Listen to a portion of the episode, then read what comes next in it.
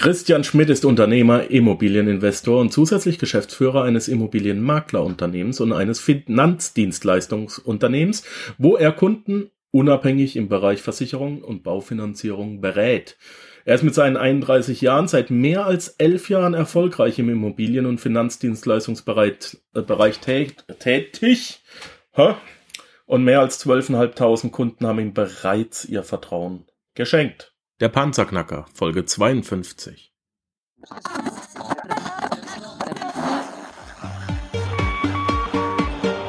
Hallo zusammen, ich bin Markus, willkommen beim Panzerknacker Podcast.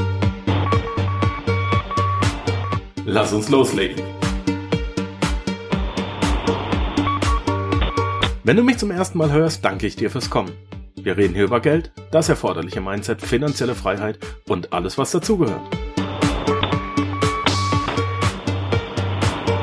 Und jetzt lass uns in die Show starten. Christian, herzlich willkommen im Panzerknacker Post Podcast. Ich freue mich, dass du dir heute am Sonntag die Zeit genommen hast, für uns da zu sein. Die wichtigste Frage stellen wir immer am Anfang. Wie geht's dir? Hallo Markus, äh, natürlich geht's mir sehr, sehr gut. Vielen lieben Dank für die Einladung zu deinem Podcast. Ähm, obwohl wir an einem Sonntag sind, alles halb so wild. Der Unternehmer ist ja immer da, egal ob für seine Kunden oder für sein Unternehmen. In dem Zusammenhang ist es eine durchaus willkommene Beschäftigung, mit dir hier zu sprechen. freut mich, freut mich. ähm, wir hatten ja schon ein, ein kurzes Vorgespräch und, und, haben festgestellt, dass wir einiges zu besprechen haben, denn es äh, gibt eine Neuerung im Panzerknacker. Wir werden dich nicht äh, nur heute hören. Heute stellen wir dich mal kurz vor, denn du wirst in Zukunft das ein oder andere Mal häufiger bei uns zu Gast sein, denn du wirst uns zeigen, du wirst mir zeigen, wie man denn als Privatperson äh, seine erste Immobilie kauft. Äh, du bist unser, mein äh, Immobiliencoach, richtig? Das stimmt, genau. Also ich würde da die einzelnen Punkte mit euch durchgehen. Was ist denn wichtig? Was ist weniger wichtig? Auf welche Sachen muss ich denn im Detail achten? Äh, und da wird es äh, einige spannende Folgen in dem Bereich geben. Und äh, ich denke, das wird euch und wird auch dir sehr, sehr weiter, sehr viel Feedback bringen. Es wird dir sehr viel Content bringen in dem Bereich. Ähm, und ich denke, somit wirst du dann vielleicht auch relativ schnell zu der Immobilie kommen, die du dir dann auch vielleicht vorstellst. Das ist cool, das ist cool. Ähm, sehr, sehr wichtig, wie ich auch finde. Jetzt heute stellen wir allerdings dich mal vor. Ähm, womit und wie verdienst du dein Geld? Also es ist gar nicht so einfach, ähm, das zu beantworten. Ja? Ähm, zum einen liegt es daran, ich habe natürlich zwei eigene Firmen. Es ist ein ganz normales Immobilienunternehmen und ein Finanzdienstleistungsunternehmen. Im Immobilienunternehmen ähm, machen wir ganz normalen Immobilienhandel. Also das heißt, wir kaufen Immobilien, wir verkaufen Immobilien ähm, für uns selber, also für dieses Unternehmen, für uns privat oder für mich privat. Und wir machen das Ganze natürlich auch als Immobilienmaklerunternehmen. Das heißt, jemand will seine Wohnung verkaufen, jemand will seine Wohnung vermieten. Dann machen wir das, äh, stellen das auf Portale, haben natürlich ein relativ großes Netzwerk, dadurch, dass wir das schon sehr, sehr lange tun. Und ähm, wir haben natürlich auch die Möglichkeit, das Ganze auch für Bauträger zu tun. Das heißt, ein Bauträger äh, möchte ein großes Projekt verkaufen ähm, und dann helfen wir ihm, die ganzen Sachen zu realisieren. Wir machen das Marketing für ihn. Ähm, wir stellen ihn anständig auf äh, und machen dann auch regionales Marketing, so dass er sein Objekt möglichst zeitnah und schnell abverkauft bekommt, machen auch Preis, äh, Absprachen, wie gibt es Möglichkeiten, welchen Preis kann er denn erzielen, was ist realistisch, was stellt er sich vor? Ja, und so weiter und so fort. Und das ist ein Teil, den wir machen. Ähm, das Zweite, was du schon angesprochen hast, ich habe noch eine Firma, das ist ein Finanzdienstleistungsunternehmen, da machen wir ganz klassisch ähm, Versicherungsvergleich. Das heißt, wir gucken einfach, wer äh, was für eine Versicherung hat welcher Kunde, ähm, was ist wichtig, was ist weniger wichtig. Ja, es, man kann sich ja in der heutzutage gegen alles und jeden versichern. Ähm, und wir schauen dann einfach, gibt es diese Versicherung vielleicht bei einem anderen Unternehmen mit gleichbleibenden Leistungen?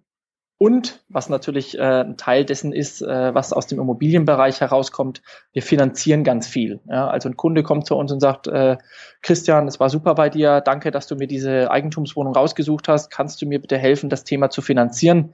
Und hier arbeiten wir mit 140 Banken zusammen und dann finanzieren wir den Kunden eben auch.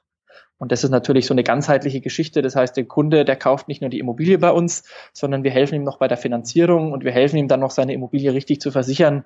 Und das ist ein Punkt, wo wir äh, unser Einkommen erzielen. Natürlich auch noch durch äh, Immobilien, die wir selber besitzen oder die ich selber besitze.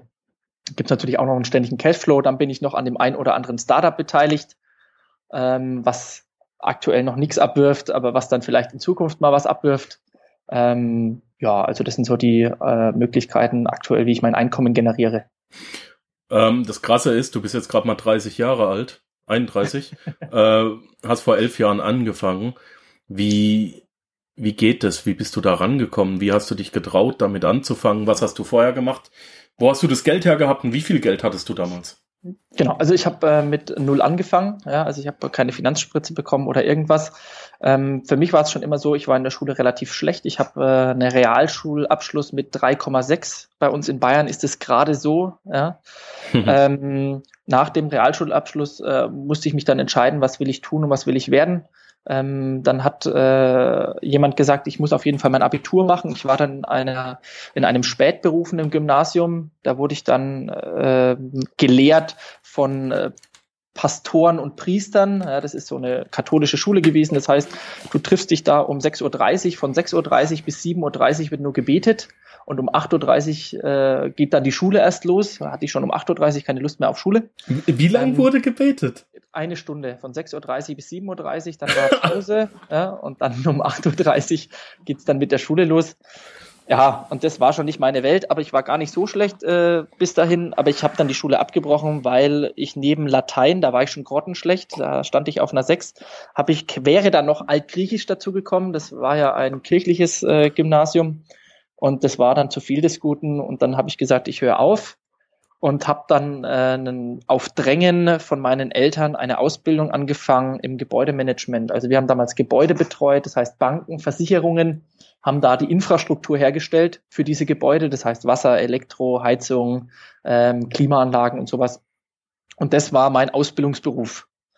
Ähm, habe aber dann schon gemerkt in relativ kurzer Zeit, ich habe da überhaupt gar keine Lust drauf, ja, auf diesen Job. Es ging von 8 bis 16 Uhr ähm, und habe dann während dieser Ausbildung schon parallel äh, eine weitere Ausbildung gemacht und zwar im Finanzdienstleistungsbereich. Das heißt, meine Schule war um 16 Uhr oder meine, meine Ausbildung war um 16 Uhr zu Ende und von 18 bis 21 Uhr, glaube ich, war das, war ich dann jeden Tag von Freitag bis zum Sonntag da gesessen und habe dann äh, entweder Schulungen gemacht, äh, also da muss man hat man Anwesenheitspflicht, sowas wie eine Abendschule äh, und Samstag und Sonntags äh, haben sich dann die Leute, die sich dann praktisch unter der Woche getroffen haben, nochmal zusammengesetzt, um dieses Wissen eben zu vertiefen. Und äh, das hat dann genauso lange gedauert. Nach dreieinhalb Jahren war ich dann mit beiden Sachen fertig und habe mich dann dazu entschlossen, mich selbstständig zu machen. Obwohl ich die Möglichkeit gehabt hätte, in meinem Angestelltenverhältnis in eine leitende Position zu kommen.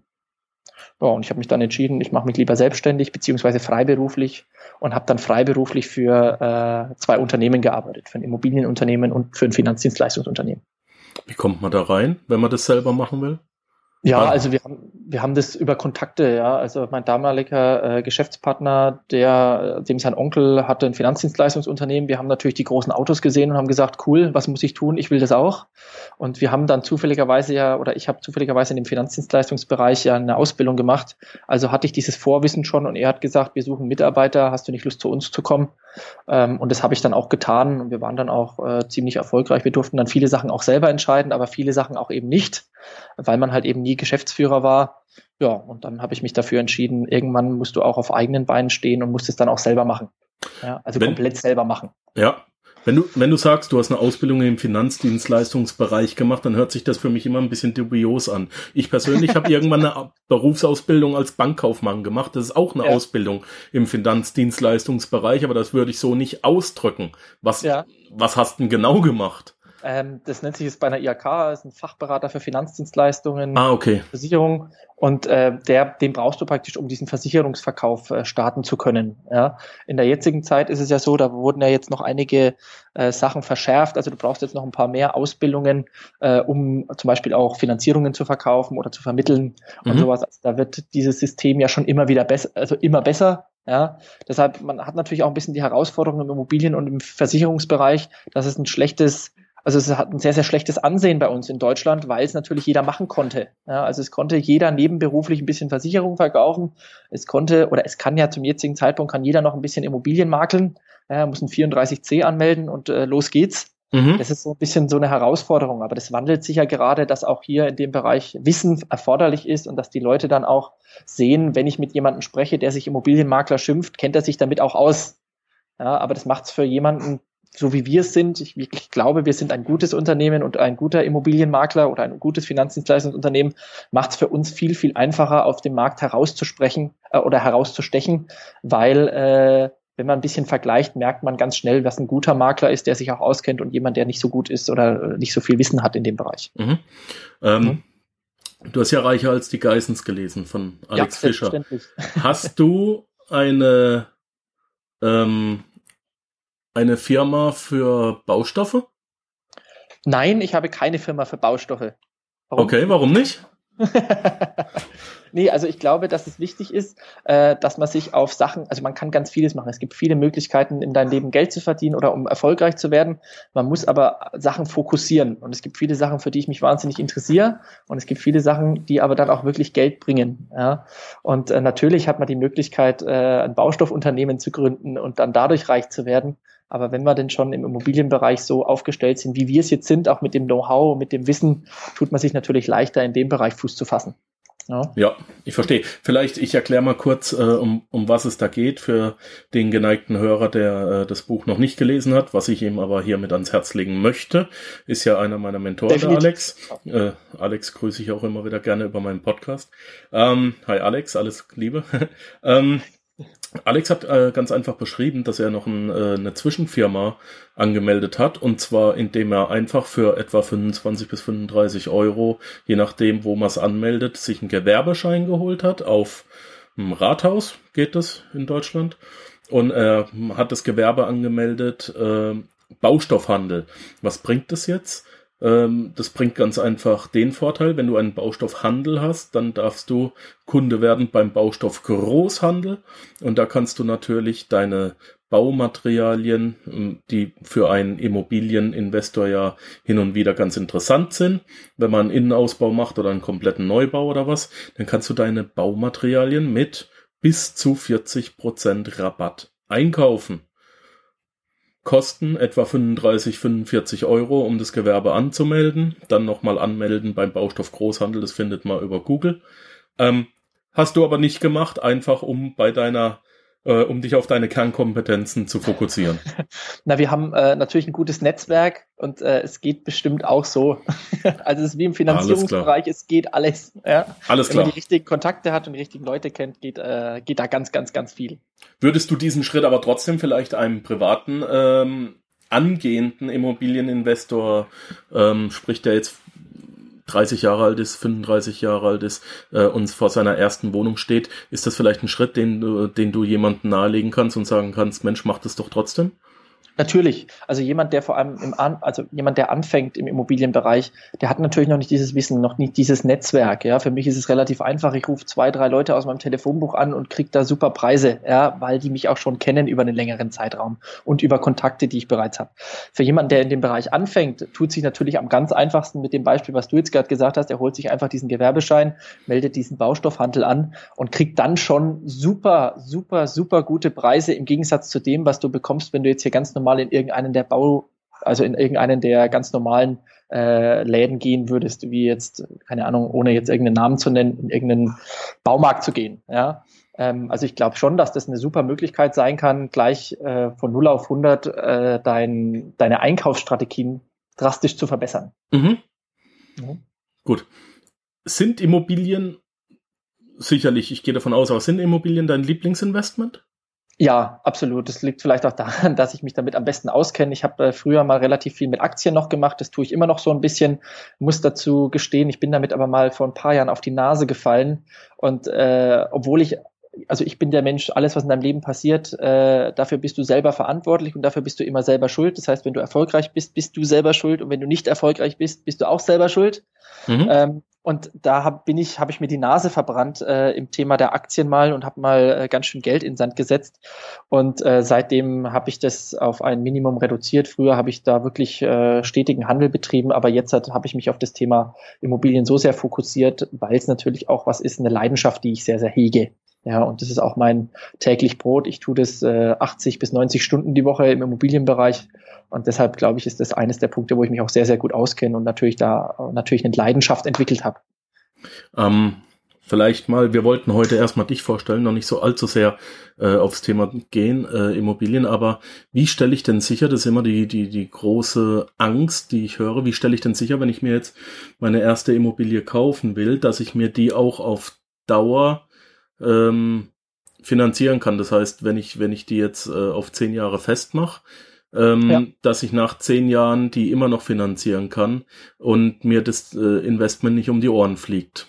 Klar, also das ist was, was man den Kunden auch klar machen muss. Wir sind jetzt in einer aktuellen Niedrigzinsphase, also in einer Phase, wo die Zinsen sehr, sehr niedrig sind. Das heißt, es können sich viele Leute Immobilien leisten. Man muss aber auch äh, so erwachsen sein, ja, auch wenn das Wort erwachsen in Anführungsstrichen steht, man muss so erwachsen sein und so zukunftsorientiert sein, um zu sagen, ich weiß niemals, was in zehn Jahren passiert. Ja, ich weiß nicht, ob die, vielleicht sind die Zinsen immer noch so niedrig wie jetzt, vielleicht sind sie auch viel, viel höher. Das heißt, ich muss jetzt schon Vorkehrungen treffen, um dieses Risiko einfach zu minimieren.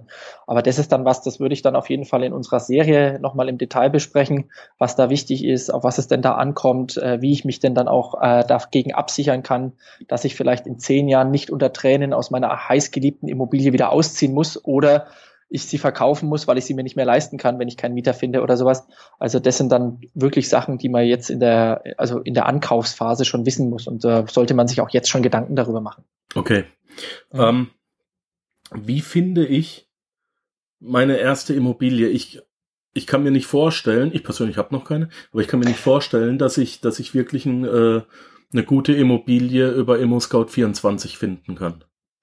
Ja, also ich glaube, ähm, da gehen die Meinungen natürlich ein bisschen, äh, also sehr stark auseinander. Ich glaube, dass man immer und überall eine gute Immobilie finden kann. Also ich würde da niemals sagen, äh, bei ImmoScout, Immowelt und Immonet gibt's keine Immobilien mehr, die äh, sich lohnen zu investieren. Natürlich ist da die Konkurrenz viel, viel größer, wenn es so leicht, wenn es so öffentlich gemacht wurde, ist natürlich klar.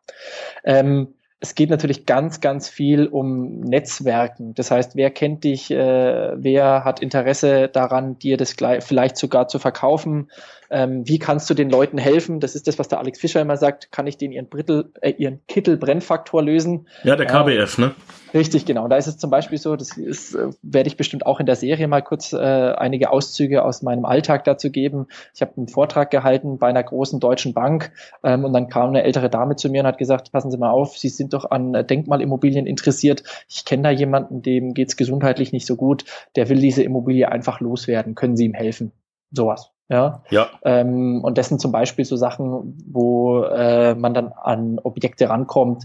Man, es gibt aber ganz viele verschiedene Möglichkeiten. Ja. Egal, ob ich jetzt mit einer Hausverwaltung gute Kontakte pflege, weil auch eine Hausverwaltung weiß, äh, es gibt einen Eigentümer, der ist schon die ganze Zeit genervt von seinem Mieter, der ist die ganze Zeit genervt von dieser Eigentümerversammlung, äh, der hat keine Ahnung, der möchte sich damit einfach nicht beschäftigen. Der hat auch vielleicht einen ganz anderen Fokus, ja, der, mhm. Weiß, was für ein Alter es ist. Es gibt eine Erbengemeinschaft, die sagt, ich, was will ich denn mit Immobilien? Ich will damit nichts am Hut haben. Ich habe da nur die schlechte Erfahrung gemacht, vielleicht, keine Ahnung. Ähm, und dann ruft mich die Hausverwaltung an und sagt, Christian, wie sieht's denn aus? Ich habe da was, wäre das was für dich? Und das sind zum Beispiel auch so Sachen, wie man an Objekte rankommen kann, die jetzt nicht direkt auf den Markt kommen. Aber da gibt's ganz, ganz viele Möglichkeiten. Ja. Okay, super, super. Ähm, Aktien machst du nichts mehr. Hast du sonst noch persönlich ein Investment oder fokussierst du dich zu 100% auf Immos? Also es sind fast nur noch Immobilien. Es gibt noch eine Leidenschaft, die ich pflege. Und Leidenschaft ist ja das Wort schon. Das ist was, was Leidenschaft. Äh, ich habe einen Oldtimer bei mir in der Garage stehen, äh, den ich aus Kalifornien importiert habe. Das ist ein VW-Bus, ein alter. Äh, das ist was, wofür ich jetzt äh, noch Geld investieren würde. Ob man da von einem Investment sprechen will, wage ich zu bezweifeln, denn ähm, das, was ich in dieses Objekt wahrscheinlich reinstecke, werde ich wahrscheinlich niemals mehr rausbekommen. Ja. Ähm, aber es liegt natürlich hauptsächlich daran, äh, im Immobilien- oder im Finanzdienstleistungsbereich äh, mein Geld zu machen. Also ähnlich äh, wie vielleicht der eine oder andere auch. Gold, Silber, denke ich, sind äh, definitiv Sachen und natürlich ein Aktiendepot. Ich mache da ein bisschen was mit ETFs und sowas. Ähm, ja, da kommt es jetzt ein bisschen drauf an, aber der Hauptfokus liegt definitiv auf dem Immobilienbereich. Mhm. Was war denn dein schlimmster Moment als Unternehmer? Äh, naja, also ich glaube nicht, dass es äh, Momente gibt, die wirklich schlimm sind. Ich glaube, es ist immer das, was du selber daraus machst. Ja, also es gibt Momente, da sagt jemand, um Gottes Willen, das ist ein schlimmer Moment und eine andere Person sagt, so schlimm war es gar nicht. Ähm, ich glaube, alles, was irgendwie passiert, da gibt es zwei Möglichkeiten. Ich muss eine Lösung finden oder ich muss dieses Problem hinnehmen. Und bei mir war halt natürlich einer der Herausforderungen, als ich damals von einem freiberuflichen Status weggegangen bin. Ich habe ja da äh, für ein Unternehmen gearbeitet ähm, und habe dann gesagt, so, ich mache es jetzt komplett alleine. Und in dem Moment, wo ich sage, ich mache es jetzt komplett alleine, schneide ich natürlich meine monatlichen Einkommen, was ich vorher in irgendeiner Art und Weise hatte, natürlich komplett ab. Ja, und in dem Zusammenhang hatte ich mich dann halt hingesetzt und habe gesagt, okay, wo bin ich stark, was kann ich tun? Und hat dann in relativ kurzer Zeit äh, ein Objekt an Land gezogen ähm, mit 160 Wohnungen. Das Verkaufsvolumen liegt bei 30 Millionen Euro und habe mich dann hingesetzt und habe gesagt, okay, das ist das Ziel, ich will diesen Auftrag haben und den habe ich jetzt dann im Endeffekt auch bekommen. Aber ähm, das war zum Beispiel eines der Sachen, wo ich gesagt habe, okay, das ist schon eine Herausforderung in meinem Leben gewesen, zu sagen, ich schmeiß bei der einen Seite mal hin. Das ist ähnlich wie jemand, der im Angestelltenverhältnis ist, der sagt, okay, ich höre jetzt auf, in meinem Angestelltenverhältnis zu arbeiten und begebe mich in die Selbstständigkeit. Das kann man vielleicht, vielleicht damit ein bisschen vergleichen. Ähm, ja, und dann habe ich gesagt, so, ich mache es jetzt komplett alleine und lerne natürlich jetzt auch viele Sachen kennen, die ich vorher noch nicht kannte, ja, mhm. als freiberuflicher Mitarbeiter. Mhm. Hast du Probleme, dich selber zu motivieren? Also ich selber nicht, ja. Also ich mich selber äh, zu motivieren, ist, äh, glaube ich, äh, was, was ich sehr, sehr gut kann. Es liegt zum einen, also mache ich mehrere Sachen. Ich habe zum Beispiel klassisch, wie wie es Leute aus dem Verkauf auch kennen. Ich habe da äh, sowas wie ein Poster. Ähm, da steht dann äh, Ziele drauf. Zum einen materielle Ziele, ähm, zum anderen natürlich Ziele wie Urlaube, ähm, Sachen, die ich erreichen will, äh, finanzielle Freiheit und sowas.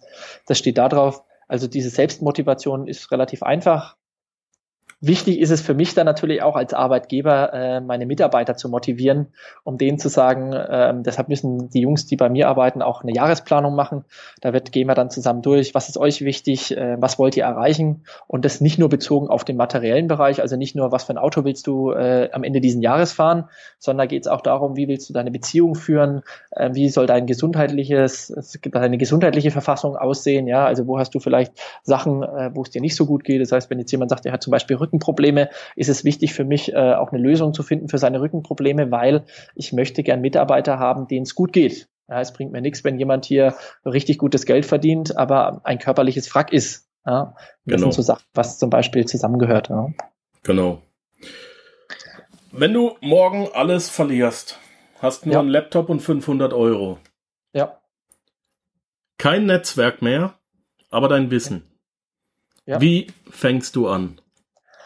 Ja, ist relativ einfach. Dadurch, dass ich einen Laptop habe, würde ich als allererstes mal bei ImmoScout und ImmoWelt gucken und würde schauen, gibt es eine Möglichkeit. Aha, okay.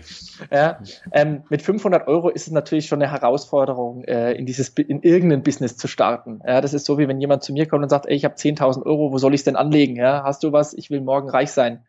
Es ist natürlich schön, seine Hausaufgaben zu machen, ähm, in der Regel, wenn man dieses Wissen hat, was ich jetzt schon habe, ich hätte es gern schon mit 18 gehabt, ja, super toll, würde ich mich total freuen. Ähm, aber das Wissen, was ich jetzt habe, ähm, wäre natürlich eine super coole Sache, äh, wenn ich das schon früher gehabt hätte. Dann kann man sich mit vielen Sachen viel, viel leichter tun. Man nimmt viele Sachen nicht so ernst und sowas. Mit 500 Euro natürlich äh, nochmal von Null anzufangen, ist natürlich eine Herausforderung. Aber ich glaube dennoch, dass man es schaffen kann, auch im Immobilienbereich ähm, für 500 Euro zu starten. Ja? Also da gibt es durchaus Möglichkeiten, ähm, ein paar Sachen zu machen. Im Detail habe ich mir darüber noch keine Gedanken gemacht. Ja? Angefangen habe ich natürlich äh, auch bei 0 Euro habe aber natürlich angefangen, ähm, dadurch, dass ich im Versicherungsbereich angefangen habe, äh, mein erstes Geld zu verdienen, einfach Leute zu beraten, um zu sagen, hey, pass mal auf, du zahlst doch Versicherungen, wie jeder andere auch. Vielleicht gibt es eine Möglichkeit, dass wir dir das zu einem besseren Preis-Leistungsverhältnis verschaffen können. Wäre das okay für dich? Und wenn der Kunde dann sagt, ja, dann habe ich schon neun Kunden, also ich brauche wahrscheinlich nicht mal mehr einen Laptop, ich muss hier nur rausgehen vor die Tür auf einen Parkplatz und muss mit den Leuten persönlich sprechen und muss ihnen sagen, wie sieht's aus, hast du eine Möglichkeit dazu? Und die 500 Euro brauche ich wahrscheinlich, um mein Gewerbe anzumelden. cool. Ja. ja. ziemlich viel Selbstvertrauen. Ähm, ich möchte hier eigentlich an der Stelle gar nicht viel weiter gehen. Wir werden uns ganz, ganz, ganz bald wieder hören und werden dann ähm, eine Episode zusammen machen, in der du mir Gerne. erklärst, wie man, wie ich meine erste Immobilie finde ja. äh, und wie ich mir dann errechne, ob die sich für mich rentiert und inwiefern sie sich für mich rentiert, ja. Sehr gerne. Ähm, also ein richtig, richtig cooler Workshop. Äh, da freue ich mich sehr drauf. Äh, danke, dass ich und wir dich heute kennenlernen durften. Wir werden uns ganz bald wiederhören. Und ja, wenn man sich mit dir treffen möchte, wenn man sich mit dir verbinden möchte, bist du auf Facebook unterwegs, äh, in meinem Freundeskreis und du bist natürlich auch ähm, zu finden in den Show Notes und du hast äh, einen äh, YouTube-Kanal gestartet, der mit fünf Videos aktuell besser ist als mancher, den ich mit 100 Videos gesehen habe. So sind wir aufeinander. Ja, ist wirklich so. Einfach mal reingucken. In den Show Notes steht's drin. Christian, danke für deine Zeit. Dir einen ganz schönen weiteren Sonntag. Hier liegt Schnee. Alles gut. Und ähm, ja, bleib gesund, bleib uns gewogen. Wir hören uns bald wieder.